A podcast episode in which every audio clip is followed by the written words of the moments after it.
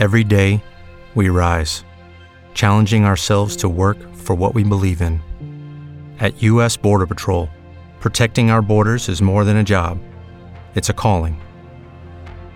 Agents answer the call, working together to keep our country and communities safe. If you're ready for a new mission, join U.S. Border Patrol and go beyond. Learn more at cbp.gov/careers. Está muy bien hablar de análisis de datos, pero para hablar de analítica tenemos que tener datos. Y aquí ya sabes que somos muy fans de analizar datos económicos vinculados a la empresa, a un negocio, y entre ellos un dato principal son los ingresos, la facturación.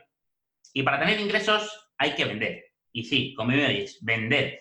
Para mí este tema tan complicado que aún no hemos tocado aquí, primero porque yo no soy especialista en ello y además porque hoy os traigo a un verdadero crack de las ventas.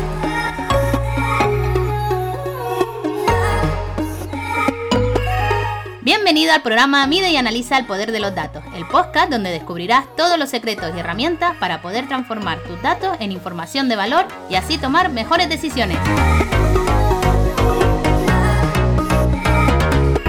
Hoy un episodio muy especial en el que vamos a hablar con todo un referente en el sector de las ventas, del que podemos aprender muchísimo en el que vamos a sacar auténticas perlas de conocimiento que poder aplicar en nuestro día a día y que lógicamente nos ayude a potenciar nuestros ingresos. Pero antes de comenzar, ya sabéis que en estelifinanzas.com tienes a tu disposición infinidad de cursos para aumentar tu potencial con Estel y ser más productivo con la herramienta.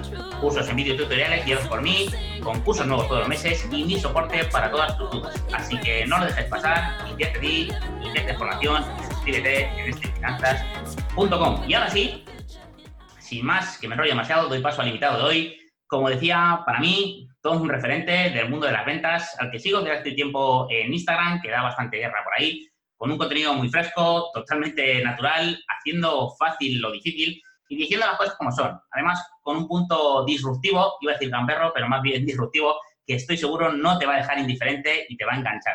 Así que muy contento de tenerte aquí con nosotros. Iñaki, ¿qué tal? ¿Cómo estás? Muy buenos días. Buenas, Miguel. Pues estupendamente. Sí, yo creo que con lo de Gamberro ibas más atinado que con lo de disruptivo, ¿eh?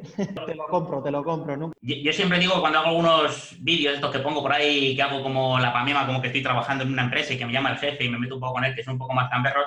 Pero bueno, la verdad que tu contenido, sí, pues sí tiene ese punto de, gamberro, pero sobre todo disruptivo, porque como digo, haces fácil o difícil y dices las cosas como son, que no es fácil hoy en día encontrar ese tipo de contenido.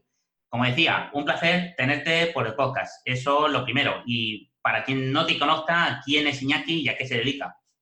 Bueno, pues muchísimas gracias por tu presentación, eh, Miguel. El placer es mío. Antes te lo decía, nos, acabamos de conocer y, y, yo creo que lo imprescindible siempre es estar abierto a poder conocer gente y más si comparte tu mentalidad. Tienes Iñaki a ver, a mí eso de llamarme experto de ventas me viene un poco grande. Prefiero hablar de mí mismo como alguien que, tiene bastante experiencia en ventas o que lleva muchas puertas tocadas, muchos no he recibidos y algunos sí. Es en consecuencia de ello, ya llevo tiempo, como te digo, eh, relacionado con el mundo de las ventas. Empecé muy joven, con 15, 16 años, ando con mi tío en el campo. Él es un comercial de la vieja escuela, se puede decir, es un tratante, lo que se conoce allí en Euskadi como, como tratante, el compra y vende ovejas y bueno, fue mi primer trabajo, eh, aprendí de él y, ahí empezó todo un poquillo y a día de hoy, bueno, pues me dedico a las, a las finanzas, soy consultor financiero y a la vez, paralelamente, pues tengo un negocio fundamentado en la formación en el ámbito de las ventas. Bueno, pues al final, como dices tú, no te consideras, porque al final yo creo que también a mí me pasa eso de considerarse uno experto en estas cosas y con tanto gurú que hay hoy suelto, pero como digo, al final yo creo que también pasa un poco pues en el sector que tú también controlas, temas de finanzas, temas financieros, eh, que al final, pues oye, nos, nos ponemos todos muy formales a la hora de hablar de estos temas y al final cuesta encontrar realmente eh, una formación, una explicación o contenido de valor y que además sea pues con lenguaje de la calle, con lenguaje realmente en que entendamos y que además llegamos un punto práctico importante. Y en eso, pues lógicamente yo me tengo que quitar el sombrero con tu contenido y con cómo lo, lo trasladas.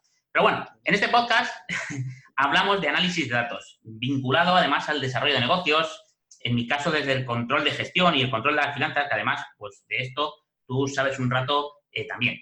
Y hablamos también de que cuando llevamos un negocio propio, además en solitario o es una pequeña empresa, pues somos muy buenos en lo que somos, pero a veces descuidamos pues, temas de lo que tratamos, de la gestión de resultados, de llevar una cuenta de explotación, en definitiva, de educación financiera, que nos falta educación financiera. Pero para mí hay otra pata fundamental, que es, además, es, también es una, una asignatura pendiente mía, que es la gestión comercial, las ventas, el vender. Y así, sin anestesia directamente, te pregunto ya, ¿cuáles son los principales problemas que consideras que se enfrenta un emprendedor con su negocio a la hora de desarrollar la venta a clientes? Vale, eh, me encanta que me hagas esta pregunta porque soy una persona que critica muchísimo esto que te voy a decir. Yo creo que para empezar fuerte y de forma disruptiva, como dices tú, la gente tiene una tolerancia muy, muy bajita y la piel muy fina. Entonces, eh, yo siempre digo, si te vas a exponer a, a la venta, tienes que estar súper preparado al no o sea, es algo que, Miguel, si yo te digo no, no, no, no, no, no, no, no y otra vez no, eh, ¿te ha afectado esto? Sí, lógicamente, sí. Sí, pues entonces es complicado que puedas vender. Eso, punto número uno, ¿vale? Tienes que tener una mentalidad férrea, ¿vale? Esa mentalidad férrea la vas a conseguir con una buena actitud y teniendo claro que una venta eh, en gran medida es una ley de probabilidad. Tú no no puedes vender 100 de 100, a medida que vayas teniendo más experiencia, irás afinando el tiro y irás obteniendo una serie de procesos que te harán ser más efectivo, más resolutivo, pero a día de hoy yo sigo recibiendo no es a diario. Y si tuviera la piel fina, como te digo, y me echase a llorar cada vez que alguien no me coge el teléfono, alguien me dice no, alguien me da un plantón, eh, tendría claro que el ámbito comercial no es para ti. Sí. O sea, no es para mí en este caso, ¿vale? Y uno de los grandes problemas, eh, aparte de, esta falta de mentalidad fuerte o de persistente, es la actividad insuficiente, ¿vale? Yo me, bueno, ya te digo, en esta experiencia ya de unos 5 o 6 años, en el ámbito comercial de forma profesional. Ya te digo que empecé con mi tío, bueno, más como trabajillo de verano, pero dedicándome a tope a las ventas, pues unos cinco o seis años, tocando muchísima infinidad de puertas y dirigiendo equipos, eh, siempre me, he encontrado con otro de los grandes fallos que es la actividad insuficiente. Eh, eso, la gente recibe un no y se echa a llorar no, tienes que recibir 300 noes y luego viene un sí, ¿vale? Entonces, con actividad insuficiente, esto es como, yo muchas veces pongo el ejemplo de Michael Jordan, ¿no? Si tira pocas veces a canasta, pues sus opciones de encestar 50 eh, puntos una noche pues son muy bajas. Si tira 100 veces, va a haber más probabilidades de que meta 50 puntos, ¿no? Pues eso eh, eh, se basa un poquito todo esto en eso. Luego, claro, si eres Michael Jordan y entrenas durante toda tu vida a tirar esos 100 tiros, probablemente el primer día metas uno y cuando lleves 20 años, de esos 100 metes 50. No sé si ves por dónde voy un poquito, ¿no? Totalmente, que además, eh, o sea, estaba pensando, digamos, para puntualizarte antes que incluso, además, ¿no? De, como dices tú, de tirar tiros durante el partido, de la parte de entrenamiento que haya eh, detrás. Pero bueno, tú mismo lo estás diciendo y que para mí creo que es fundamental la práctica. Total, total, total, total. O sea, es un mundo ultra, ultra práctico. A mí en mis cursos, que doy muchos de ellos de forma presencial, tengo cursos online y presenciales.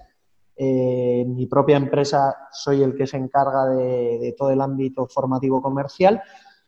La gente me pregunta, oye, Iñaki, joder, ¿cómo, ¿cómo has descubierto ese truco? ¿Dónde has leído ese truco para rebatir esa objeción? Y yo, en ninguna parte. ¿Sabes dónde lo he aprendido? Cuando un cliente me lo ha dicho una y otra vez y me he encontrado otra vez con esa objeción, he cogido, me he sentado delante de un folio y he dicho, ¿cómo demonios? Eh, por ejemplo, si alguien me dice, oye Iñaki, es que estoy muy liado ahora mismo, joder, pues era algo que me encontraba constantemente cuando hacía llamadas comerciales. ¿Cómo puedo darle la vuelta a esa objeción para poder cerrar una cita y que no se me caiga la cita antes de empezar simplemente con un pues que estoy hasta arriba, tengo mucho curro. Tonterías de esas, ¿no? Pues encontrándote con una y otra vez contra esa objeción, eh, te, pones a pensar un rato sí, y dices, ¿cómo puedo hacer esto? Y práctica, práctica, práctica.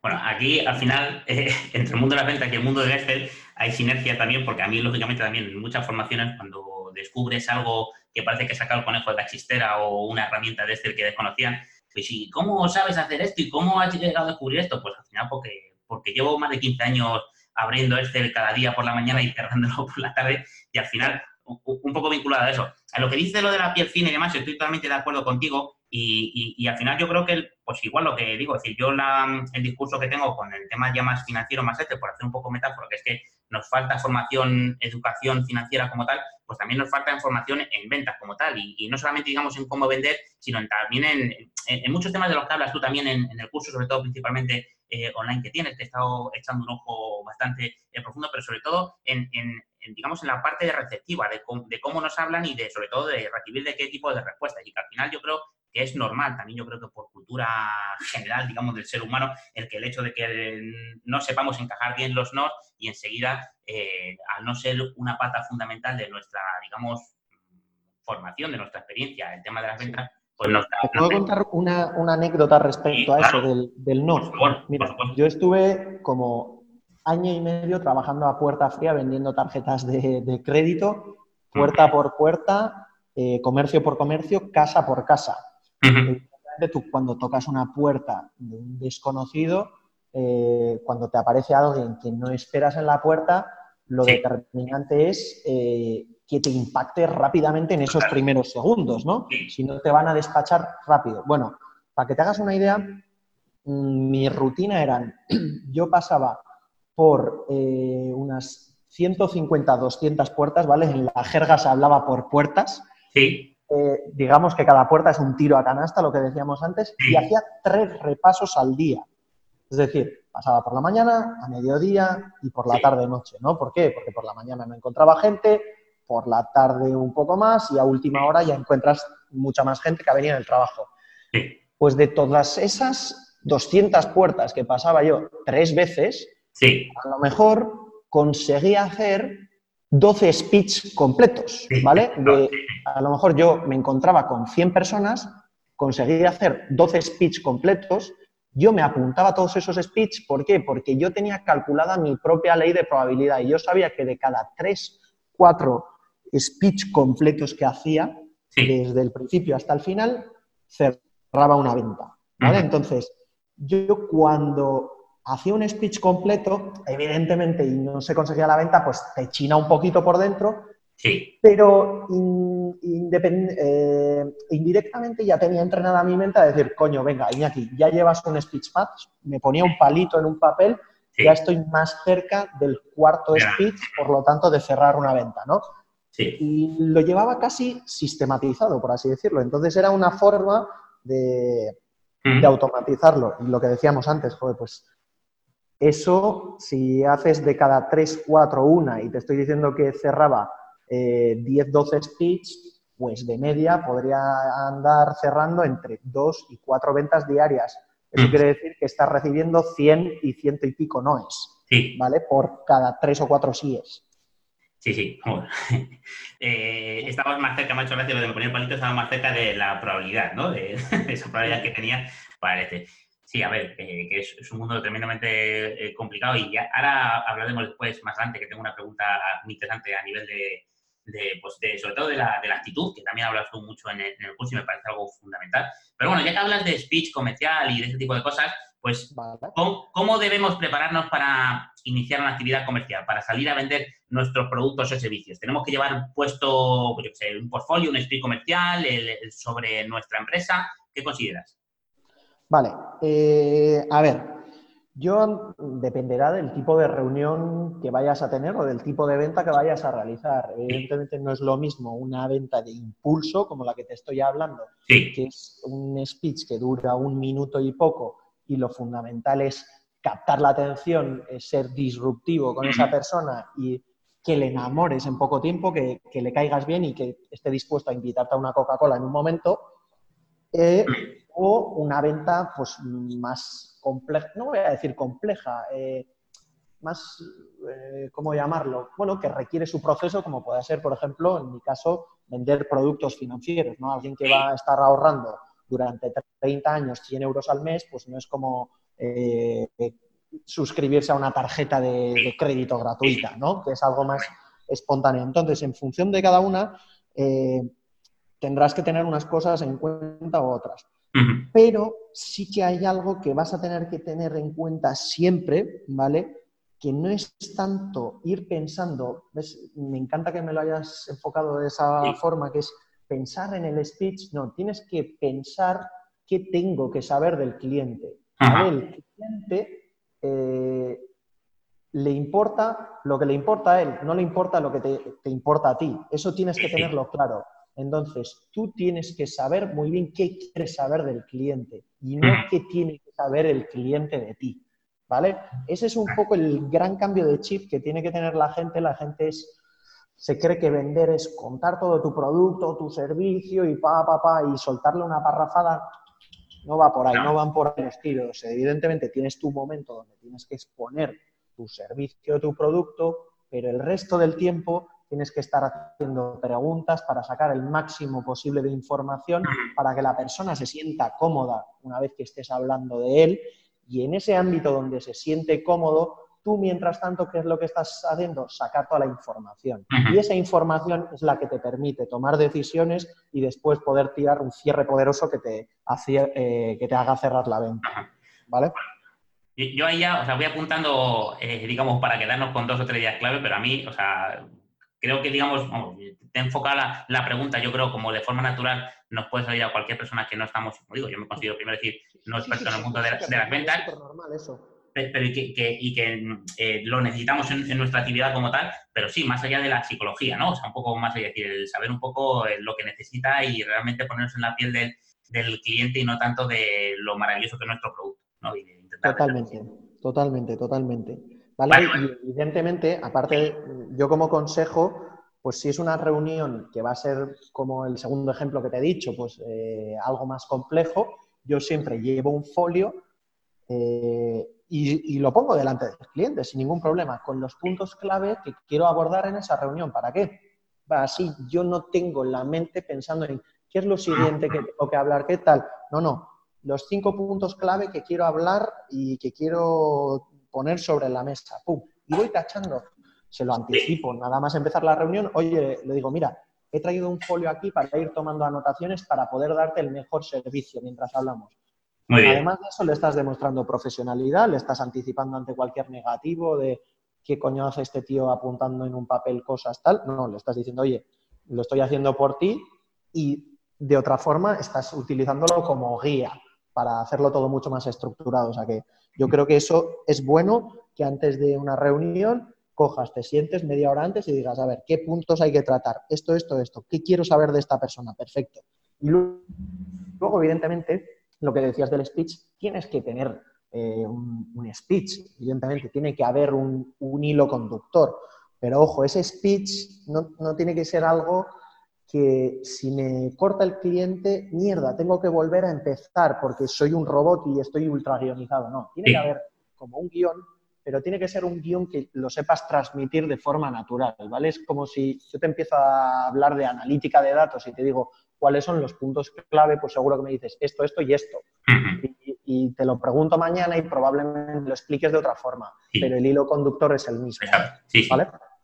Sí, esto es como el, pues, lo que decimos muchas veces, que la gente en cuanto abre la boca sabemos un poco si realmente eh, sabe de lo que se habla o que no. Yo creo que en la parte comercial pues es súper, no importante el que salga de forma natural o que esté muy, muy alineado, pero que al final, pues yo qué sé, como si yo, pues igual, me pongo a dar mañana un curso de, no sé, de, mm, ¿qué decirte? Pues de, por lo mismo, decimos, de psicología, pues más allá de leer un libro, de prepararme algo de forma eh, texto y, leerlo o no, pues oye, eh, se nota eh, muchísimo. Pero bueno, pues, seguimos. Como pregunta, hablabas antes, perdón, del tema de, que tocabas muchísimas puertas, teniendo lo del tema de, la, de las tarjetas. Al final, lo de vender a puerta fría, yo creo que es algo que se nos presenta siempre a los que pensamos en ellos eh, un tema de una barrera, ¿no? Una barrera mental, una barrera de cómo podemos acceder a ello. Y al fin y al cabo, pues no con tarjetas, pero yo, por ejemplo, pues oye, si de forma proactiva quiero eh, vender mis servicios, mis productos, mis formaciones a una empresa, empresa que no conozca y que quiera moverme proactivamente, pues tengo que enfrentarme quizás no a esa puerta fría o sí, digamos, si de forma presencial o a una llamada también eh, de forma, digamos, final. Entonces, ¿cómo debemos abordar una llamada a puerta fría o una reunión a, puerta fría o un tocar a una puerta fría de forma efectiva? Vale, eh, buenísima pregunta y me encanta, me encanta, porque uno de los cursos que doy, y lo doy cada dos semanas, son dos horas solamente sobre cómo hacer llamadas comerciales, que joder, vaya chorrada, ¿no? Pero sí, sí, y da para mucho más. Lo primero es tener claro que, Miguel, esa llamada la tienes que realizar con el objetivo de cerrar una cita, ¿vale? La gente confunde, se confunde y empieza a contar todo su servicio, todas sus ventajas por teléfono. Olvídate de eso. ¿Por qué? Porque la gente ya no te va a querer ver una vez que le hayas contado todo lo que le tengas que contar. Tu objetivo, por tanto, tiene que ser claro y conciso, que es cerrar una cita. ¿Vale? Teniendo eso en mente, todo lo que sea divagar nos aleja de esa posible, eh, de ese posible cierre. Bien, ¿qué tienes que tener en cuenta, por tanto, si estás llamando a alguien eh, a puerta fría, por así decirlo, una llamada fría, esa persona no está esperando tu llamada. Entonces, mm. van a influir varios factores. Uno, salte de, lo convencional. Si tú haces una llamada factor Vodafone, que le llamo yo, hola, buenas tardes, Miquel, ¿qué tal está? Mi nombre no sé qué, no sé cuánto. Dices, hostia, guionazo del copón, eh, ¿Te apetece colgar? No, me interesa, gracias, ¿no? Ya, no pienso nada más. No, me interesa, gracias. Eso ya me lo lleva mi cuñado, ¿no? Sí, Entonces, gracias.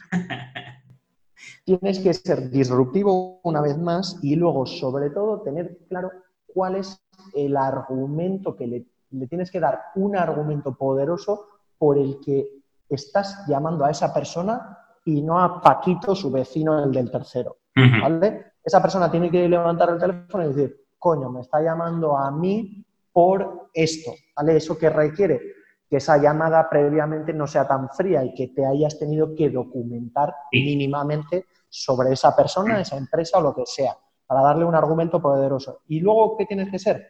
Muy contundente a la hora de tirar el cierre una vez más, ¿vale? Y bueno, a ver, ya te digo, aquí hay muchísimos factores, pero, eh, eh, pero así como pinceladas clave metería eso. No sé si quieres saber algo más sobre eso.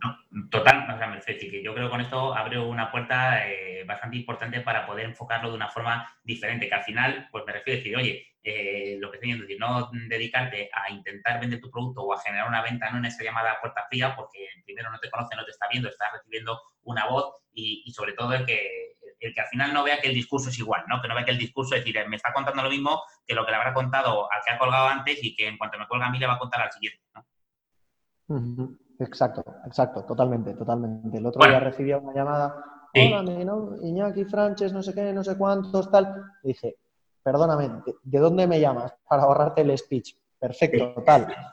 Es, que sé lo, lo, importante que es para la gente que está llamando ahorrar tiempo pues ya está, cortas y esperes que es cero atractivo, no te apetece escucharlo, ¿no? Pues evitar eso. Total, pero mira, son dos claves fundamentales. Bueno, a mí, a mí de forma casi natural me sale muchas veces el pensar en eh, cuando estoy intentando, digamos, vender, ¿no? O, ofreciendo mis servicios, mis productos, mis formaciones, el decir, o en qué decir, en cómo vender mi producto, eh, qué características debe tener, el, qué soluciones, ¿no? Digamos, a, a, qué problemas las soluciones. Pero tú tratas mucho en, en tu curso sobre la actitud, la imagen, el lenguaje, y, me parece brutal y me parece importante que, afecta a muchas áreas, digamos, del terreno profesional, pero a las ventas creo que son, fundamentales. Entonces, cuéntanos un poco qué impacto tiene todo esto en las ventas y qué debemos tener en cuenta. Mira, la, actitud eh, es base, no, lo siguiente en las ventas. O sea, primero la mentalidad fuerte que decíamos al principio. Vas a recibir noes y tu actitud no puede venir, eh, no puede venirse abajo. Yo siempre decía en la puerta fría en concreto que te encontrabas tres, perfiles de personas, ¿no? Uno que era la pepita de oro, que es estas personas que están ultra alegres y están siempre fantásticas, que esas me encontraba de esos 200 como mucho uno al día. Luego había un, yo qué sé, un, 60% a lo mejor de, de, personas un poco dubitativas que dicen, oye, ¿qué hace esta persona en mi puerta?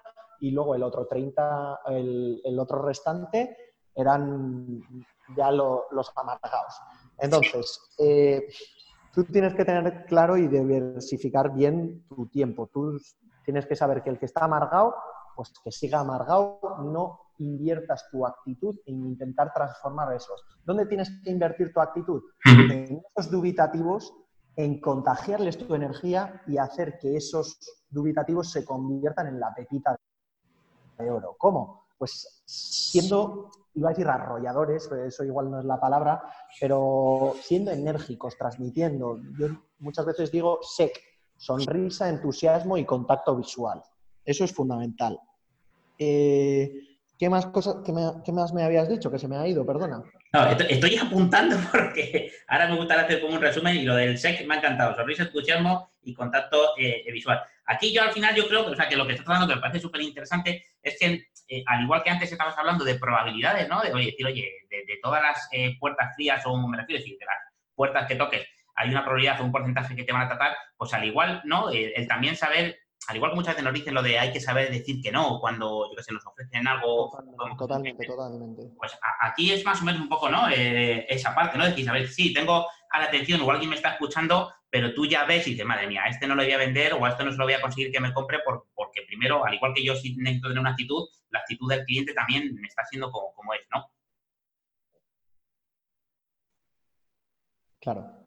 lo único que, si pierdes tu tiempo en esos que están amargados, lo único que vas a conseguir es ir amargándote tú poco a poco. Y si tú eh, te vas amargando, aquellos que estaban dubitativos no los pasas a pepita de oro, los pasas amargados. Entonces vas a entrar en un bucle dinámico eh, negativo, una bola negativa, ¿vale? Entonces tienes que saber muy bien eh, de tu ley de probabilidad en dónde tienes que invertir tu tiempo, ¿no? Eso en venta fría, pero bueno, luego la actitud es primordial para, para todo, o sea, para todo. Es algo que genera confianza, eh, si te ven, pues que realmente transmites con, ganas, la, gente se queda con eso. Y luego otra cosa eh, que decías en cuanto a lo del lenguaje, la gente tiende a creer que cuanto más técnico seas, eh, mayor credibilidad tienes. Sí. Puede ser cierto en algunos casos. Si yo estoy reuniendo de forma técnica, ojo, si yo como consultor financiero estoy ofreciendo el servicio a una persona que es panadera, a un panadero, yo no le puedo empezar a hablar en términos técnicos. ¿Por qué? Porque voy a estar hablando en planos diferentes, voy a estar hablando en diferente.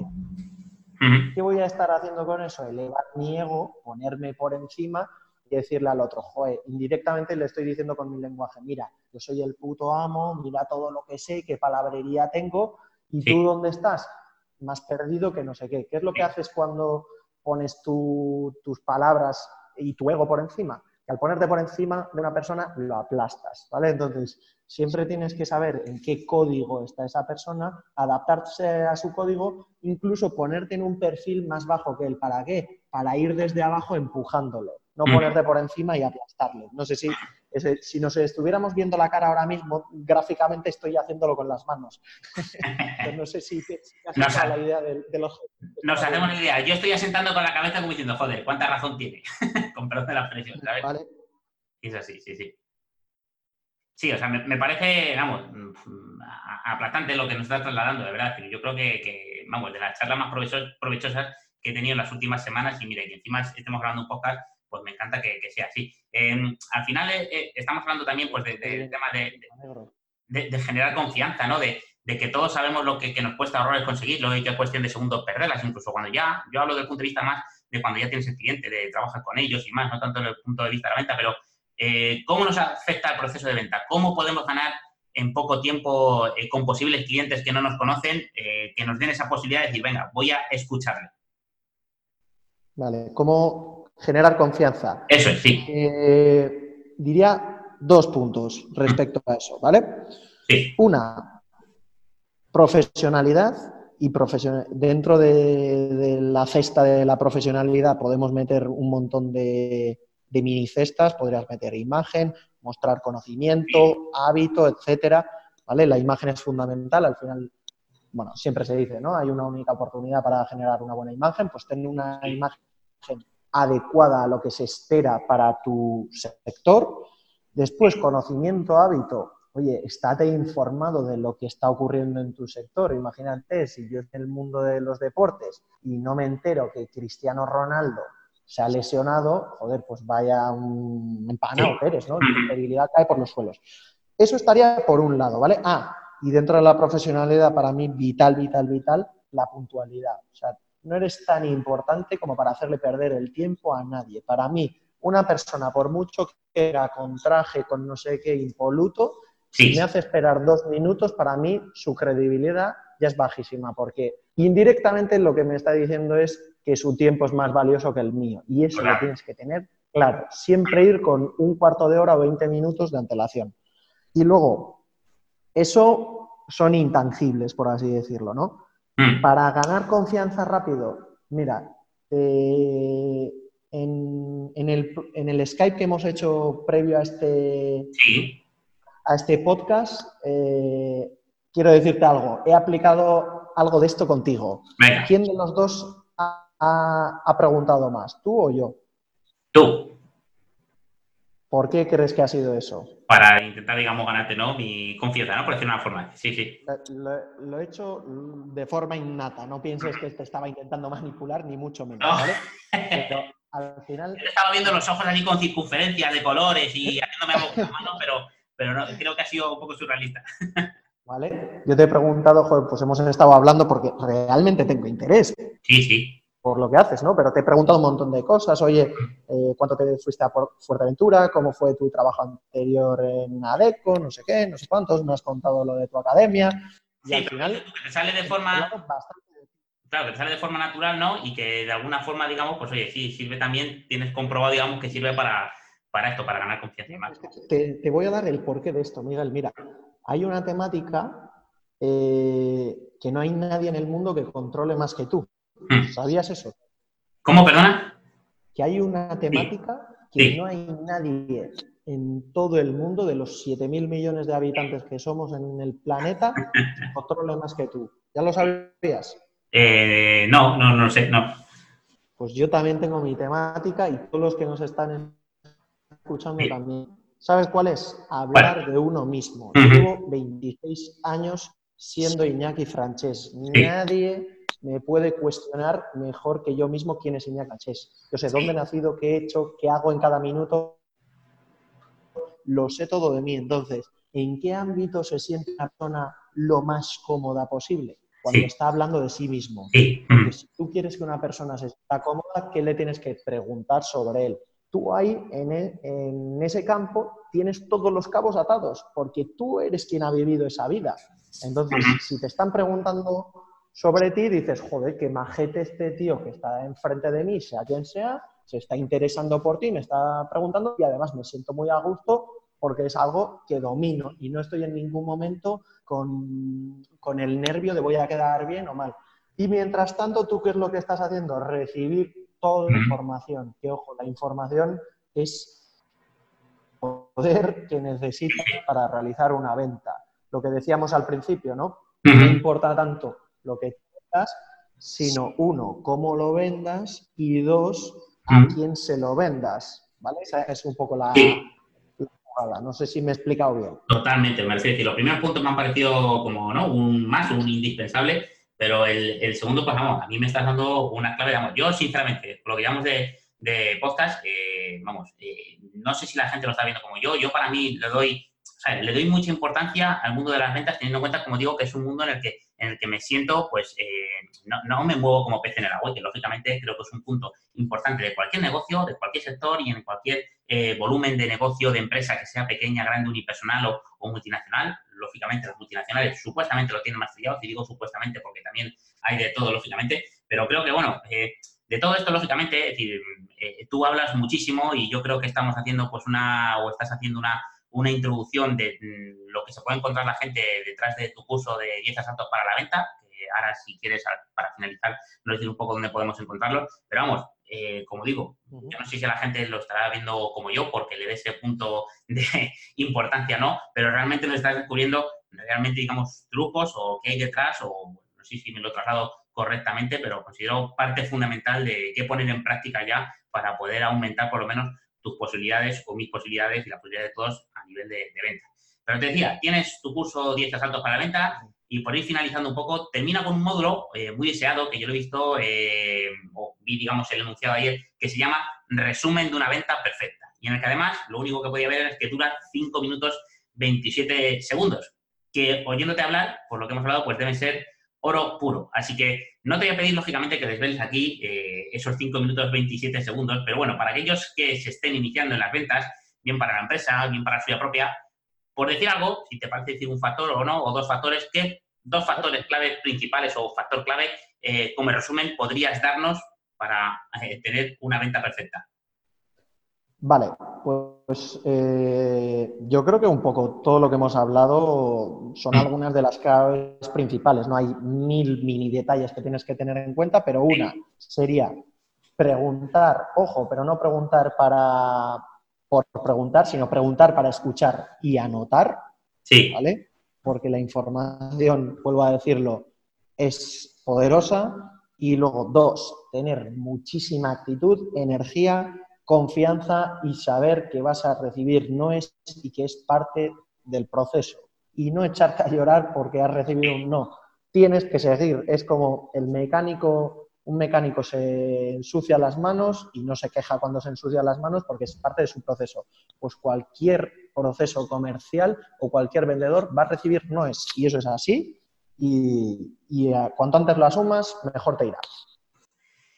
Bueno, eh, para quien, bueno, supongo que el que nos está escuchando nos estará o seguirá escuchando y espero que haya seguido escuchando, pero para algún loco a lo mejor que le haya dado un poco para adelante del episodio, pues hablar de psicología aplicada a la venta, de los llevarnos los puntos claves escritos, de el objetivo cerrar una cita en una llamada puerta fría, de tener una argumentación eh, poderosa, digamos, invertir en los dubitativos que hemos visto, no en la gente que se vea ya un poco más tóxica, por decir una forma, o que veamos eh, negativa, en tener una eh, sonrisa que, persuada, en tener, profesionalidad, hablando de imagen, de hábitos, de puntualidad, de conocimiento, en, hablar de sí mismo, e intentar que la gente hable de sí mismo y, que se sienta cómodo con ellos. Y de lo último que has hablado, pues de preguntar para escuchar y, anotar. Y la energía que lleva uno, yo creo que son puntos claves de resumen que detallaré bien en el, en el post que escriba sobre el, sobre este podcast y que, Iñaki, pues vamos, te, agradezco enormemente eh, que nos hayas trasladado con toda esta transparencia, con esta naturalidad y con esta, yo creo que la expectativa que generaba al principio un poco presentándote eh, lo has superado con creces, así que agradecerte pues que me hayas sacado... la bomba, gracias, gracias. Me hayas sacado hueco y me hayas dedicado este rato aquí con nosotros. Entonces, para ir acabando, pues Iñaki, ¿dónde podemos encontrarte? ¿Dónde podemos encontrar tu curso? Que seguro hay gente que vamos, eh, estará muy, muy interesada. Vale, eh, bueno, soy muy activo en Instagram, ¿vale? Mi Instagram es ifpreneur, i f p r e n e u r Lo, dejaré en las notas, no te preocupes. Después tengo el canal de YouTube, que ahí comparto algo de información sobre ventas y luego ya eh, para gente que quiera ir más en serio con, con esto, pues tengo un curso que se llama 10 asaltos para la venta que el enlace lo pueden encontrar tanto en mi Instagram como en mi página web, que es iñakifranches.es. ¿vale? Ahí, y, básicamente en este curso lo que se resume son, lo he dividido como en 10 asaltos, como si fuera un combate, una venta, ¿vale? es un paralelismo.